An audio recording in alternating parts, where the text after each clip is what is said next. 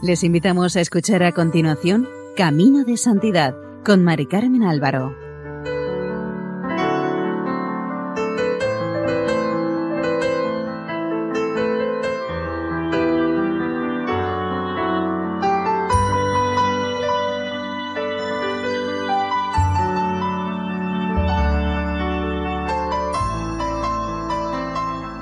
Nuestra más cordial bienvenida al programa Camino de Santidad, elaborado por el equipo de Radio María en Castellón, Nuestra Señora del Lledó. Les ofrecemos seguidamente el segundo capítulo dedicado a la vida de San Martín de Porres.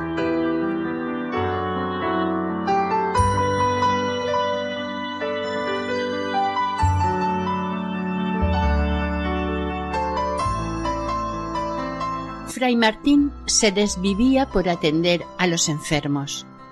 Una noche, hacia la una, Fray Vicente se revolvía en la cama llamando al enfermero pidiéndole ayuda y una túnica para cambiarse, cuando de repente se dio cuenta de que había alguien en la habitación.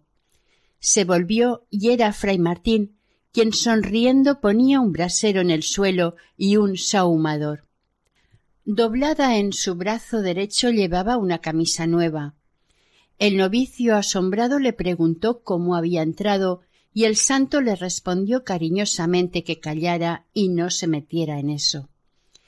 Rápidamente le desnudó quitándole la camisa empapada y lo envolvió en una de las sábanas de la cama mientras calentaba la camisa en el brasero aromatizado que llevaba en el sahumador.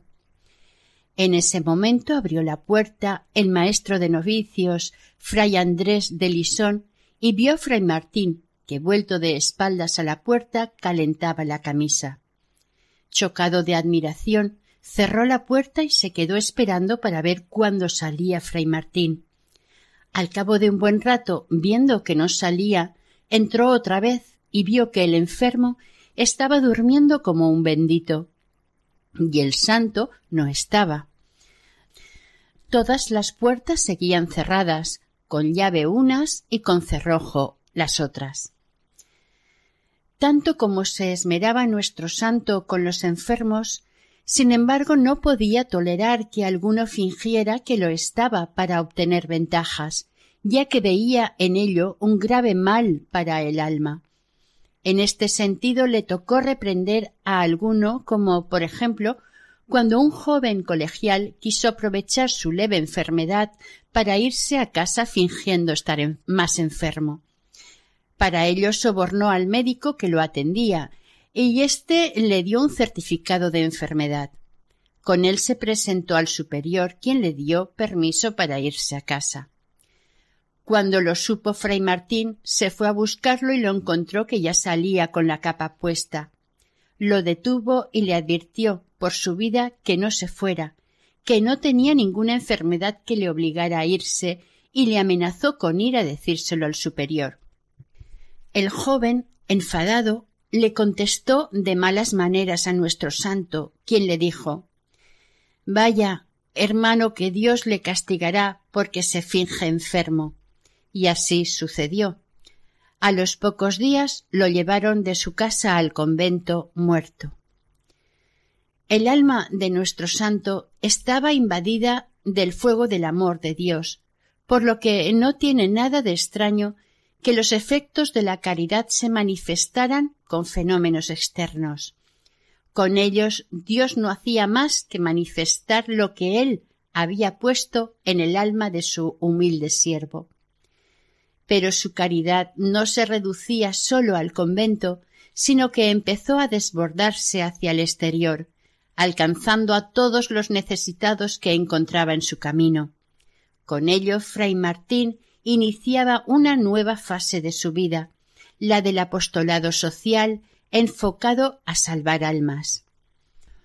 Un día, Fray Martín, yendo camino del convento, se encontró en una calle con un pobre anciano, lleno de miserias, que iba tambaleándose. Iba vestido con andrajos y se le veía la carne llena de úlceras. Con gran sorpresa por parte del pobre hombre, el santo se lo subió a la espalda y entró con él en el convento por la portería falsa, huyendo de miradas indiscretas. Acostó al enfermo en su propia cama, un catre con cuatro tablas. Le colocó un mullido colchón, lo arropó con una franela limpia y le dijo que podía quedarse a vivir en su propia celda. Este fue uno de tantos pobres que tuvieron la suerte de encontrar en su camino la caridad de fray Martín. Otros acudían a él en busca de remedio a sus dolencias y de socorro para sus estómagos vacíos. Dijo al respecto en el proceso de beatificación el padre Fernando Aragonés. Se ejercitaba en la caridad día y noche, curando y sangrando a los enfermos, dando limosnas a los españoles, indios y negros, que a todos los quería, amaba y curaba con singular amor y caridad. Casó huérfanas, visitó pobres, y a muchos religiosos necesitados remediaba en sus necesidades, y ninguno de los que llegó a pedirle por Dios se fue desconsolado. Asimismo, a la puerta de la portería le esperaban españoles pobres para que les curase postemas y llagas incurables, envejecidas y rebeldes a la medicina. Y en cuatro días que les curaba y ponía las manos, las reducía a mejor estado sanándolas. Lo mismo hacía a los indios y negros. Seguimos con el relato de Fray Fernando Aragonés. A la hora de la comida iba al refectorio con una taza y una olla para recoger su comida y la que les sobraba a los frailes que comían cerca de él. Si veía algún pobre a la puerta del refectorio, no paraba hasta que conseguía darle algo para comer. Aunque él solo comiera pan y agua, se quedaba muy contento por haber podido darle de comer. Cuando acababa de comer, sacaba su taza y su olla llena de comida y se iba a la cocina de la enfermería donde le esperaban pobres españoles, negros e indios enfermos, y pobres de la vecindad, con ollitas, y perros y gatos, que a tal hora esperaban el sustento de manos del siervo de Dios. Antes de hacer el reparto, con gesto amable, echaba la bendición a los alimentos diciendo Dios lo aumente por su infinita misericordia. Y parece ser que así sucedía, pues comían todos y llenaban sus ollitas fuera y quedaban todos contentos, hasta los perros y gatos. Al acabar el reparto quedaba gozoso y decía No hay gusto mayor que dar a los pobres, y bien miserables son los avaros que de tal gusto se privan. Eran tanto los pobres que acudían al convento que en la parte trasera hicieron un refectorio o comedor. En la distribución de la comida le ayudaba un fraile extremeño llamado Fray Martín Barragán. Este, después de la cena, no creía faltar a la caridad si hacía barrer el refectorio a los indios y negros. Una noche lo vio Fray Martín y le llamó la atención diciéndole que eso no era dar limosna sino pagar trabajo. Desde entonces se encargó él mismo de barrer y fregar. Concluida la limpieza, fray Barragán los reunía para darles clases de doctrina cristiana, tarea en la que le ayudaba fray Blas y con frecuencia, cuando podía, fray Martín de Porres. Llegó un momento en que los frailes empezaron a cansarse de la compasión de fray Martín, ya que la consideraban excesiva y poco discreta. No había ni una celda vacía. El padre provincial, ante las quejas de los frailes, le ordenó que desalojara el convento de inquilinos extraños a la comunidad. Nuestro santo lo aceptó y habló con su hermana, que ya residía en Lima, y le envió los enfermos que aún requerían cuidados especiales. Justo acabado de desalojar el convento, cuando ya no había ningún extraño en la comunidad, estando en la portería oyó un grito agudo. Corrió hacia la calle y vio a un indio sangrando tendido en el suelo. Tenía una herida muy grave en el vientre que le acababan de provocar en una riña. El santo titubeó por un instante, ya que tenía prohibido acoger a nadie en el convento, pero se decidió a meterlo en su celda, donde lo curó de urgencia. Alguien avisó al padre provincial que no vio muy bien la manera de proceder de fray Martín, y ordenó que lo llamaran. Fray Martín fue a la celda del provincial, y éste le dijo que se le había olvidado pronto la orden que le había dado sin excepción alguna y añadió ya sabe que las sagradas constituciones ordenan castigar con disciplina esta falta de observancia y quiero yo mismo paternalmente darle el correctivo. Fray Martín se postró en el suelo y el provincial descargó unos cuantos golpes no muy fuertes sobre las espaldas de nuestro santo, que las recibió interiormente lleno de gozo. El padre Agustín de Vega le dijo luego Fray Martín, saque al momento a ese enfermo, y sea en lo sucesivo más dócil y obediente. Váyase. El santo, retirándose, llevó al herido a casa de su hermana, y a los cuatro días, cuando el médico le fue a curar encontró con sorpresa que la herida estaba totalmente cicatrizada. Fray Martín había ofrecido los golpes recibidos de la disciplina por la pronta curación del herido. Pocos días después el indio fue al convento a darle las gracias por su milagrosa curación. Esto sucedió el año 1621. Nuestro santo no se quedó satisfecho por su comportamiento con el padre provincial. Le pareció que éste seguía disgustado y quiso quitarse esta impresión. Sabía que le gustaba la yuca y se decidió a llevarle un plato bien preparado, como medio para pedirle perdón, lo cual hizo. El padre Agustín sonrió al ver la simplicidad, un tanto pícara del fraile, quien con cara alegre le dijo desenójese vuestra paternidad y coma esto, que ya sé que le sabe tan bien como a mí la corrección que he recibido. El padre, mirándole fijamente, le respondió Yo no me enojo con la persona, sino con la culpa. Pídale perdón a Dios a quien ha ofendido. Y se quedó mirándole para ver su reacción. Fray Martín bajó la cabeza, y en tono de honda convicción contestó Yo, padre, no he pecado. Sorprendido por la inesperada respuesta, el padre quedó un momento en suspenso. Luego añadió, suavizando el tono, pero con fuerza ¿Cómo no ha pecado si contravino mi mandato? Así es, padre, respondió con mansedumbre fray Martín. Mas contra caridad no hay precepto y permaneció en actitud mansa y humilde. El superior, sonriendo, le dijo Fray Martín, vaya tranquilo y deje ahí el obsequio, que se lo agradezco mucho. El santo salió rebosante de alegría. Su abstinencia, su indumentaria y su cama eran también extremados.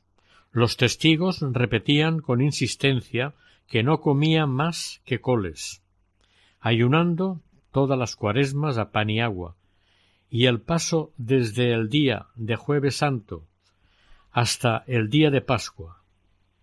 Y este día, por gran regalo, comía unas yucas y camotes. Nosotros lo llamamos batata o boniato. Y el segundo día comía, por la solemnidad de la Pascua, unas sopas y unas pocas de coles. En todo el año no comía carne. Un testigo dijo su comida fue tan abstinente que jamás este testigo le vio comer carne, y que su sustento era una escudilla de caldo con algunas verduras y otras legumbres de muy poca importancia y menos sustento, y que de lo que le daban de esa calidad en el refectorio aún guardaba para sus pobres la mitad. A los testigos de su vida les parecía imposible que pudiera desplegar una actividad tan desbordante con el poquísimo alimento que tomaba habitualmente. Sigue diciendo el testigo. Su indumentaria estaba a tono con su alimentación. Encima de la carne llevaba una túnica de jerga muy gruesa y áspera y un cilicio de cerdas, como jubón, que le llegaba hasta los muslos, una túnica de jerga de Castilla chamuscada a la candela, sin quitársela ni de día ni de noche, y que muchas veces se la vio este testigo que la tenía pegada a las carnes, de las llagas que tenía en su cuerpo, de los azotes que se daba tan rigurosos. Otro testigo dijo que su hábito era tan pobre y humilde como lo era el dicho siervo de Dios, que por las roturas que tenía se le veía el dicho cilicio. Además, debajo de este vestido todavía añadía fray Martín otros regalos, entre comillas, tales que en las vísperas de nuestro Señor, de Nuestra Señora, Adviento y Cuaresma, se le echaba de ver que andaba oprimido por lo rígido y áspero de los cilicios que llevaba. Su cuerpo todavía podía soportar algo más. Dos secretos instrumentos descubiertos cuando estaba a punto de morir una cruz de madera negra pegada a las carnes que le robaron piadosamente a la mortajarle y guardaron como obradora de maravillas, y asimismo una cadena que este testigo le vio quitar en la última enfermedad que tuvo, que casi la tenía metida en las carnes por el mucho tiempo que hacía que la llevaba puesta. Y para descanso de su movida jornada su cama era de lo más variado. En ocasiones se acostaba sobre un pellejo de vaca y sobre una pobre almohadilla rota. En otras descansaba de forma inverosímil, metido medio cuerpo en un cajón, plegados los brazos para encajar mejor y dejando la mitad del cuerpo colgado de un difícil equilibrio. Todo ello a veces ya pasadas las dos de la madrugada para levantarse ágil al son del despertador originalísimo del que hablaremos más tarde. Otras veces sólo dormía cuando le rendía el sueño en algún banco o en la cátedra del capítulo o a los pies de algún enfermo que estuviese necesitado de ayuda. La cama que tenía en su celda era a modo de un ataúd de tabla y sobre ella una estera, y por cabecera un pedazo de madera. Esta cama la usaba solo cuando estaba malo o muy necesitado. El padre Fernando Aragonés declaró No se le conocía cama, sino una alacena que tenía en la ropería que le servía de lecho durante algunos ratos del día, porque las noches las pasaba en oración en el capítulo y coro alto. Como vemos, las declaraciones de los testigos coinciden en afirmar la pobreza y austeridad de la cama del santo, aunque sea diferente la descripción de la misma. Esto se puede deber a que variaba con frecuencia la forma y lugar en que dormía. Como norma, norma con muchas excepciones, después de terminado el coro de medianoche se acostaba hasta las tres de la mañana. A esta hora le despertaba un gato. Como tenía tantas cosas que hacer, sacaba el tiempo de dormir. Se acostaba vestido en la misma ropería. Esta es otra versión de su cama.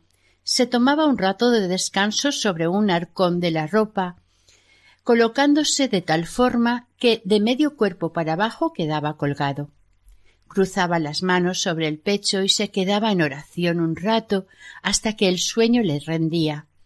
A fray Martín le parecían un instante las tres horas que dormía hasta que el gato despertador le recordaba que era hora de levantarse. Este era un gato agradecido al que fray Martín le había curado un sartenazo en la cabeza que le había proporcionado el cocinero por haberle robado comida. El suceso fue de lo más cómico. Fray Fernando lo contó. Un día, a las dos de la tarde, pasaba por el patio de detrás de la enfermería con Fray Martín, cuando vieron a un gato que se limpiaba la sangre que le brotaba de la cabeza por un sartenazo que había recibido. Los dos se acercaron al gato que maullaba y Fray Martín le dijo Véngase conmigo y le curaré, que está muy malo. El gato le siguió. Llegaron a la ropería. Fray Martín puso al felino encima de la cama y le cosió las heridas. El animal herido daba bufidos y se agarraba con las uñas al brazo de su médico, pero sin arañarle. Fray Martín le vendó la cabeza y parecía que llevaba un gorro de dormir. Maulló mimoso al sentir la mano del santo sobre su lomo. Este le dijo que se fuera y volviera al día siguiente por la mañana y que le curaría otra vez. Fray Fernando Aragonés contó la historia a todos los que quisieron escucharlo, y al día siguiente varios religiosos se dispusieron a presenciar la cita del gato con Fray Martín. Puntualmente vieron aparecer al herido con su cabeza vendada, con paso parsimonioso, como si se diera cuenta de que era objeto de gran expectación. Y se quedó a la puerta de la celda del santo hasta que volvió. Fray Martín tomó el gato a su cargo y le ordenó que le despertara todas las mañanas, con lo cual, al rayar el alba, comenzaba a despertarlo con un largo y repetido maullido que no siempre lo conseguía. Entonces se acercaba al durmiente y con arañazos suaves le tiraba de la túnica hasta conseguir despertarle. Este daba un brinco y puesto en pie iba al campanario para tocar el ángelus. Un testigo que vivió quince días en la celda del santo y vio cómo sucedía todo, contó lo que vio. Todas las noches, por una ventana que caía de la celda al claustro de la enfermería, entraba un gato grande de tres colores, blanco, negro y pardo, y se llegaba a Fran Martín de Porres y con las manos empezaba a tirarle del hábito como haciéndole señas de que ya era hora de algún ejercicio. Y él se levantaba, salía de la celda y el gato le seguía.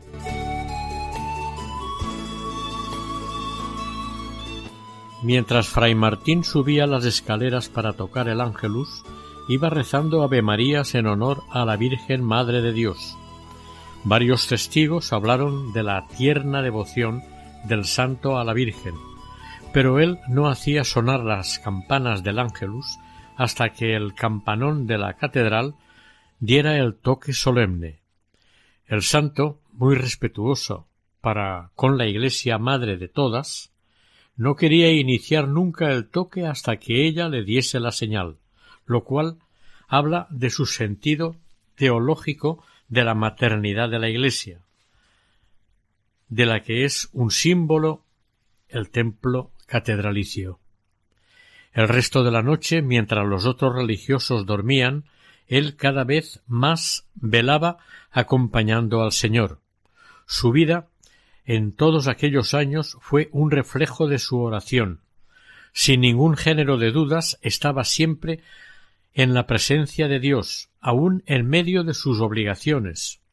Aparte de los rezos comunitarios, dedicaba siete horas a la oración, casi siempre acompañada de fenómenos extraordinarios y muchas veces era visto por más que se escondiera de miradas indiscretas.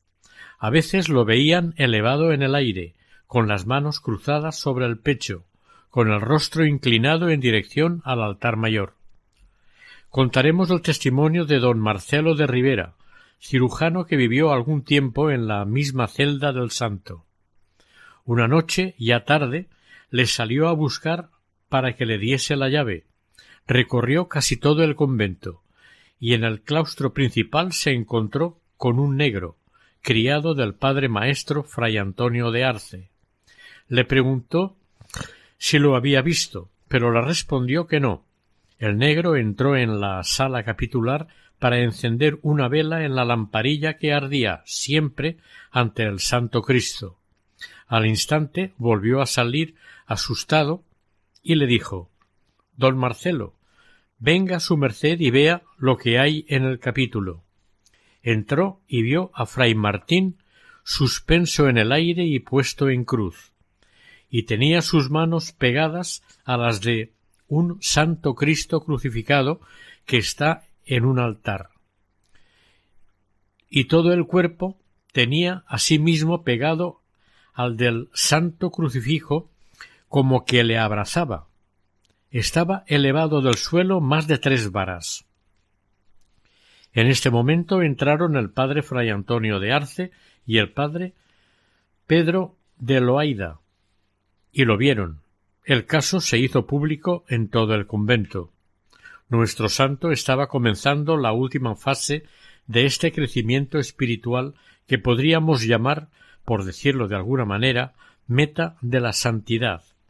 El Espíritu Santo le llevó de la mano por este camino.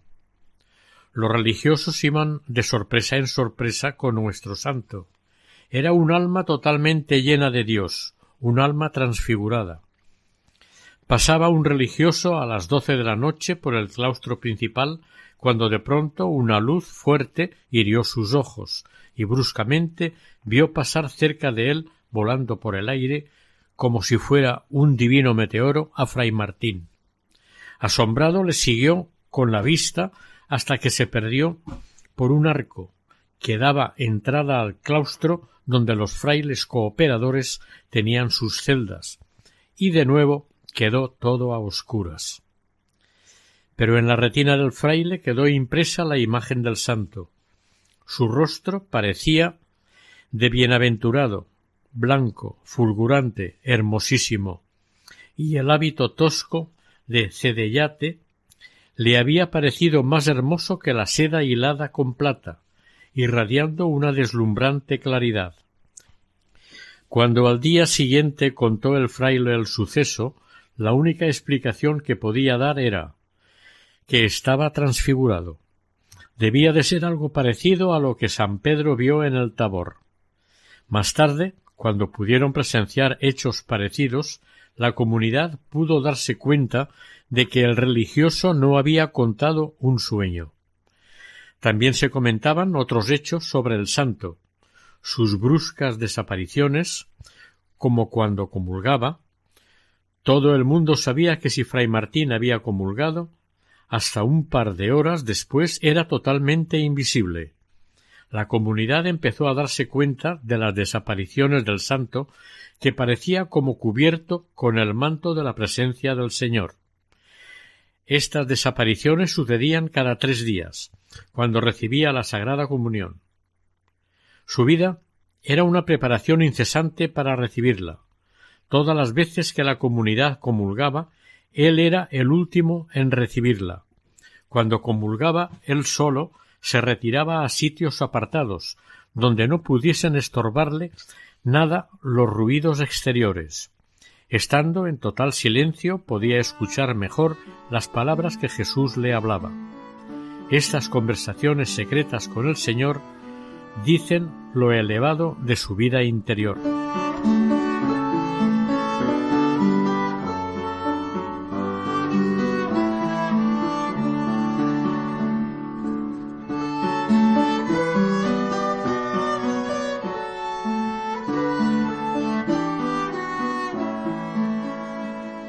Estos hechos eran admirables, pero lo que de verdad sorprendía a varios religiosos del convento, tanto profesores de teología como intelectuales, eran las ideas tan claras que tenía en los asuntos de Dios, en los problemas teológicos que a ellos les había costado para aprender muchas horas de estudio y noches sin dormir, y sin embargo fray Martín citaba a Santo Tomás de Aquino, a los santos padres, a la Sagrada Escritura y aclaraba textos para ellos oscuros e imprecisos con gran sencillez y sin ningún esfuerzo.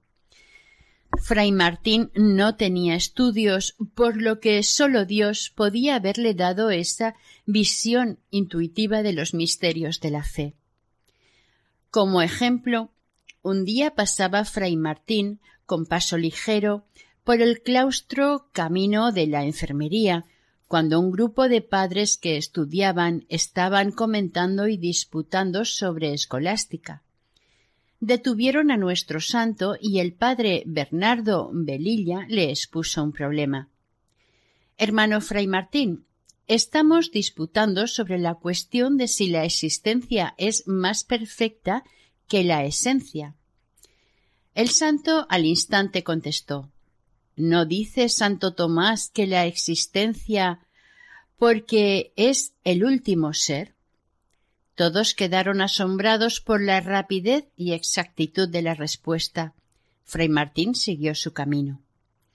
El mismo día los padres se lo contaron al padre Francisco de la Cruz, regente de estudios y sabio religioso, quien les dijo No se admiren que Fray Martín tiene la ciencia de los santos y alcanza más sirviendo a Dios que nosotros estudiando. No era nada raro ver a los sabios teólogos acudir al humilde fraile para buscar la solución a dificultades que trataban de resolver inútilmente. Pero si admiraban sus hechos extraordinarios, no tardaron en sentir el espanto de sus atroces penitencias. Un día comenzó a circular la noticia de que el piso del capítulo estaba lleno de sangre reciente, algo coagulada con salpicaduras en la pared, como si alguien durante la noche precedente se hubiera azotado con violencia. Desde ese día no faltaron curiosos que, renunciando al sueño, espiaban con mucha cautela los pasos de Fray Martín, sobre quien recayeron todas las sospechas. Una noche, después de maitines, un religioso le siguió con sigilo a lo largo de los claustros, para averiguar a dónde se dirigía, y lo vio entrar en el capítulo y postrarse a los pies del Santo Cristo. Fray Martín, puesto de rodillas, se arrancó a tirones bruscos el vestido pegado al cuerpo a causa de la sangre de las heridas de anteriores disciplinas movido por el vivo ejemplo de Cristo desnudo y sangrante, se desnudó de cintura para arriba y con un látigo de nervio de buey, rematado con un grueso nudo, empezó a darse golpes de látigo, haciendo brotar chorros de sangre por sus espaldas, hasta formar charcos en el suelo de azulejos. Paró un instante y se decía a sí mismo Perro mulato vil, ¿Con qué correspondes a los beneficios que Dios te ha hecho, convirtiéndote en hijo de la Iglesia, cristiano, católico, compañero de tantos padres nobles, doctos y santos, en vez de haberte arrojado al infierno por tus pecados y escándalos? ¿Hasta cuándo ha de durar tu mala vida, tu tibieza y tu flaqueza en el ejercicio y ocupaciones que te han mandado? Se sacudió veinte golpes de látigo y, burlándose de sí mismo, añadió Vive, pues, perro mulato, sirve a Dios con puntualidad y atención, enmiéndate. Y de nuevo volvió a flagelarse, gimiendo con sollozos que partían el alma. Misericordia, Señor, misericordia se daba al día tres disciplinas, a imitación de Santo Domingo de Guzmán, su santo padre y fundador de la orden dominicana, una por sus pecados, sus miserias inherentes a la condición humana, otra por los pecadores, que eran para él todos los que podían no estar en gracia, incluyendo en este grupo a todos los infieles que desconocían el nombre santo de Cristo, y la tercera por las almas del purgatorio. De esto hay varios testimonios. El padre Juan de Ochoa de Verástegui contó al respecto. Estando una noche hacia las dos en el coro de la iglesia del Rosario, vi a Fray Martín de Porres darse tres disciplinas con tal rigor cual no lo permite la carne al que vive en ella, y después de haber acabado de darse las disciplinas, el siervo de Dios se fue a tocar el alba como acostumbraba. Una noche, estando en oración en el altar de la Virgen del Rosario, Fray Pedro de Mendoza, fraile cooperador, hubo un temblor muy grande. Asustado quiso huir, y al pasar por delante del altar de Santo Domingo, vio que estaba de rodillas fray Martín de Porres en oración con los brazos en cruz y levantado del suelo como una cuarta en alto. De la punta de la barba le salía un globo de fuego que le bañaba el rostro en claridad y remataba en la mitad de la cabeza. Viendo esto, fray Pedro de Mendoza perdió todo el miedo y volvió a postrarse de rodillas delante de la Virgen del Rosario. Las penitencias de San Martín tenían por finalidad primerísima copiar en su carne las llagas del cuerpo de nuestro Redentor. Era una exigencia íntima de su amor a Jesús crucificado, ante cuya santa imagen en el coro se pasaba largas horas en oración, empapándose de los fines que el Señor tuvo para sufrir tanto por nosotros. Hay un cuadro en el convento de Santo Domingo de Lima que parece reproducir la idea de que Jesús cargado con la cruz, le pide a fray Martín que le ayude a llevarla. Y éste le responde Dios y Redentor mío, ¿a mí tanto favor?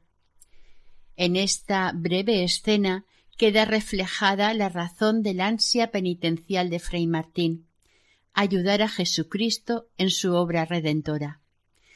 Por eso quiso mostrar Dios de un modo manifiesto los gratos que le eran estos sacrificios de Fray Martín. Por eso muchas veces, terminada la primera parte de sus disciplinas, ardiendo aún en caridad, iba de un lado a otro continuando su flagelación. Y entonces hermosísimos pajes o ángeles, deslumbrantes, con ricas vestiduras, con hachas en las manos iluminaban intensamente todo el trayecto recorrido por el santo, para que los religiosos viesen las duras disciplinas que se daba, abstraído de cuanto no fuese el pensamiento de ganar con su sangre almas para Dios.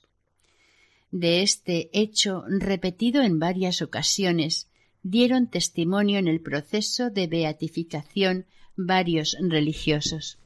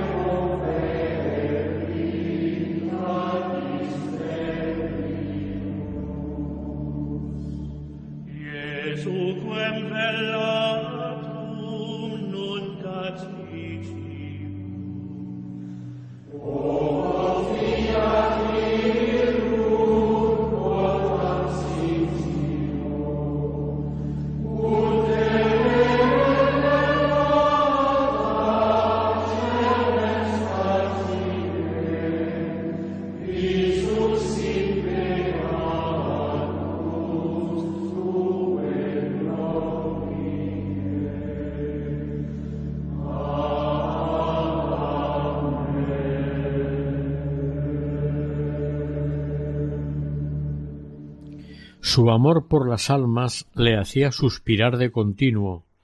Con frecuencia oía hablar a gentes que llegaban de otras tierras sobre la inmensidad de China y Japón, cuyos habitantes eran casi en su totalidad paganos. Se alababa de la gran actividad apostólica que desarrollaban los misioneros españoles de su misma orden en aquellos inmensos imperios, derramando muchas veces allí su sangre. Él envidiaba a estos mártires santamente, pero en su humildad, no se consideraba digno del martirio, aunque le deslumbrara la idea de ser misionero. También llegaban a Lima algunos soldados que acudían a la portería y contaban las calamidades propias o de compañeros que habían pasado y aún seguían pasando los cristianos cautivos en Argel, Túnez y Marruecos. Los malos tratos que padecían, el hambre, la prisión, los trabajos bajo el látigo, las fuertes tentaciones que sentían de dejar la fe para gozar la libertad y comodidades, y cómo muchos renegaban de Cristo. Entonces Fray Martín le repetía estos relatos al Señor en el sagrario. Deseaba estar al lado de ellos, animándolos, dándoles consuelos, enjugando sus lágrimas amargas, y Dios quiso hacer realidad su sueño de caridad. Dice su biógrafo que realizó maravillosos viajes, que tuvieron lugar en los mismos días que comulgaba, durante los cuales ya sabían todos que era invisible, y esto por largo espacio de tiempo. De estos viajes nadie sabía nada en el convento, hasta que cierto día llegó a la portería un caballero que iba de visita. Mientras esperaba en el claustro, llegó el religioso que lo tenía que acompañar en su visita al convento. El padre Francisco Vega le iba explicando detalles cuando de pronto pasó fray Martín, y el caballero, al verle, corrió hacia él y sin más explicaciones le abrazó con toda la efusión de su alma. El padre Vega estaba asombrado, y más cuando el caballero le preguntó a fray Martín cuándo había llegado a Lima. Este, por toda respuesta, sonriendo, le hizo un gesto de que se callase. El caballero no comprendió la actitud de fray Martín, el cual volvió a hacer gestos de que callara y le pidió en voz baja y disimuladamente que no dijera a nadie lo que debía ser un secreto. Y despidiéndose con otra sonrisa, siguió su camino. El extranjero se quedó perplejo y fray Francisco otro tanto. Y en cuanto fray Martín desapareció, le preguntó al visitante cuándo había conocido al mulato. Este le contó su historia. Estuvo cautivo en Argel durante bastante tiempo, y fue allí donde vio a fray Martín, un hombre donado, negro de color, dominico, que desempeñaba una actividad asombrosa, con tal desvelo, con ternura y amor tan grandes que los pobres cautivos, al verle, lloraban de gratitud. Aquel religioso les hacía toda clase de servicios con admirable acierto. El santo se servía de estas obras de misericordia para llegar mejor a sus almas.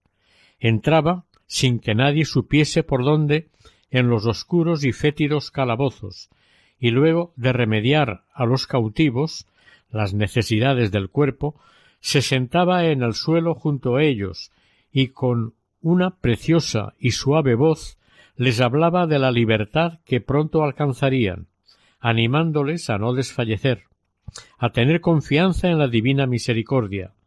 De aquí pasaba a pintarles con vivos colores la libertad completa de la gloria, donde se acaban para siempre los dolores.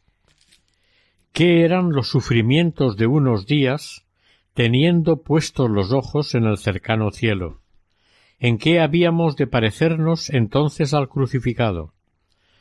Los cautivos oían las consoladoras palabras del santo con muchas lágrimas, que el santo recogía mentalmente para ofrecérselas a Dios. El caballero siguió diciendo que él había sido uno de los asiduos favorecidos. El fraile se presentaba de improviso y nadie sabía ni quién era ni de dónde venía. Los estuvo visitando durante mucho tiempo, hasta que al, fin él fue liberado tal como le había anunciado anteriormente fray Martín. Después se había ido a Perú y lo había encontrado allí. Esta noticia dejó asombrado al padre, Francisco porque nadie en el convento tenía noticia de los viajes tan largos y milagrosos de Fray Martín, ya que nunca faltaba de casa, o por lo menos siempre que se le necesitaba, se le encontraba. Cuando el caballero se despidió del fraile, le suplicó que no contara nada de su peregrina historia, ya que Fray Martín no quería que se supiese. Pero se supo. Como un secreto que va de boca en boca, se fue enterando la comunidad de los prodigios que Dios iba haciendo a través de él.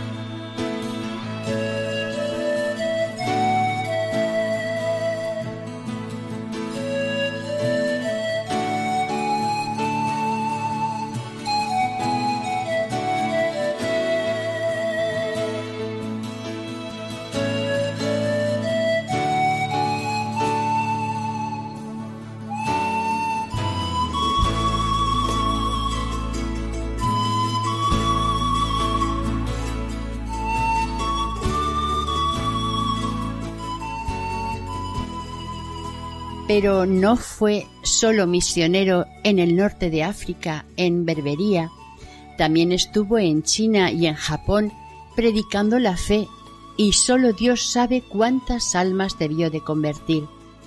De sus viajes a Asia se enteraron también de manera imprevista. Un señor llamado Francisco Ortiz llegó a Perú procedente de Filipinas y no tardó en hacerse amigo de Fray Martín le contó a éste sus andanzas por Oriente y le explicó que había conocido a un fraile cooperador dominico, hombre muy santo, que había recogido veinticinco niños huérfanos y los mantenía y educaba en el convento, enseñándoles a leer, escribir y hacer cuentas. Para ellos se servía de las limosnas que recogía en la ciudad, Fray Martín le dijo que le encantaría conocer a dicho fraile para cambiar ideas y comunicarse mutuamente deseos y experiencias. A los tres días, cuando don Francisco Ortiz volvió al convento, cuál no sería su asombro cuando le oyó decir a Fray Martín que nuestro Señor le había hecho conocer a aquel fraile y que habían hablado, pero mayor fue su sorpresa al ver que Fray Martín no sólo conocía a la perfección las costumbres de aquellas tierras, sino que hablaba perfectamente el chino, por haber estado, según decía, en aquellos reinos. De esto se deduce que el Señor también le había concedido el don carismático de la glosolalia, que tantos otros santos también tuvieron como San Vicente Ferrer y San Francisco Javier pero los años iban pasando y dejando su huella en la salud del santo. Hacía años que padecía fiebres que sufría con heroica paciencia. Cada vez estaba más flaco, y las penitencias, su falta de sueño, su poquísimo comer, iban acabando con su salud pero su rostro siempre estaba alegre y sus ojos seguían brillando con el mismo fulgor suave y consolador de siempre. Los superiores decidieron enviarlo a restablecerse a la finca de Limatambo, donde solían ir a reponerse los frailes convalecientes. Allí pasó un tiempo fray Martín, mandado por la obediencia. Al parecer no estuvo solo una vez, sino que en los últimos años iba con relativa frecuencia. Según contó don Gaspar Calderón, que trató a San Martín durante cuatro años, en muchas ocasiones se iba a Limatambo y allí se escondía a hacer sus penitencias, de lo que él era testigo. Un día fue don Gaspar a esa hacienda. Estaba con fray Martín, y mientras él cogía fruta, el santo se fue a un olivar donde permaneció casi la tarde entera y pudo oír los golpes de disciplina que se daba. Don Gaspar, intrigado, quiso saber el sitio donde estaba fray Martín, pero no lo consiguió. pues cuando quiso ir a buscarle, sin que lo viera llegar, estaba a su lado. En la hacienda de Limatambo, desde los primeros días de su llegada, se puso a ayudar. En cuanto comenzó la época de la siembra, desde las primeras horas ayudaba a los colonos en sus trabajos. Muchas veces conducía él mismo el arado, abriendo surcos rectos y arrojando la simiente con gran unción, como si realizase un acto litúrgico, pues de él brotaría el trigo para hacer el pan que da alimento a los cuerpos y a las almas. Cuando las ocupaciones del campo no eran demasiadas, se dedicaba a sembrar plantas medicinales en los sitios que pudieran estar más a mano de los pobres que pasaban por allí y lo necesitaran. También pobló de árboles la propiedad. Cubrió con pies de olivo una extensión considerable que a los pocos días brotaban y crecían exuberantes sin que se malograra ninguno. Esta maravilla de olivar recibió el nombre de olivar de Fray Martín.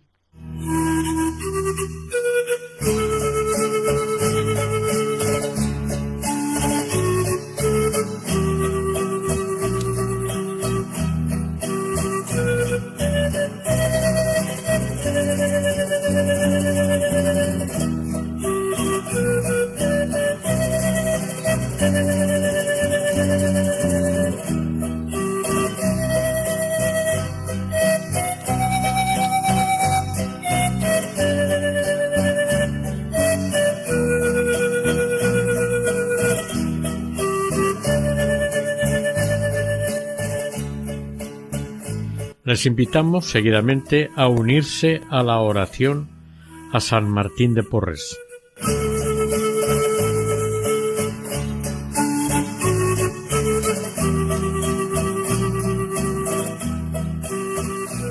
Dios misericordioso que nos diste a San Martín de Porres como modelo perfecto de humildad, mortificación y caridad y mirando sólo la fidelidad con que te servía, le engrandeciste hasta la glorificación en tu reino. Míranos compasivo y haznos sentir su intercesión poderosa. Y tú, San Martín, que viviste sólo para Dios y tus semejantes, tú que tan solícito fuiste siempre en socorrer a los necesitados, atiende a los que admirando tus virtudes y reconociendo tu poder, alabamos al Señor, que tanto te ensalzó. Haznos sentir los efectos de tu gran caridad, rogando por nosotros al Señor, que tan fielmente premió tus méritos con la gloria eterna. Amén.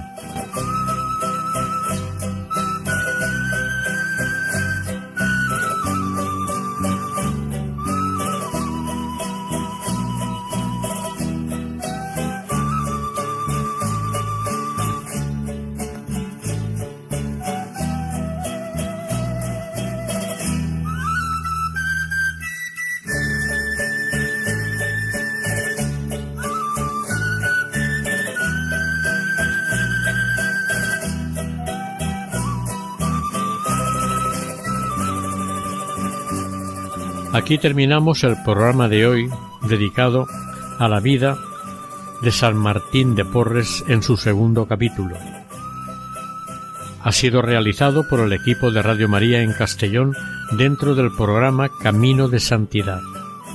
Para contactar con nosotros pueden hacerlo a través del siguiente correo electrónico camino de santidad Deseamos que el Señor y la Virgen nos bendigan.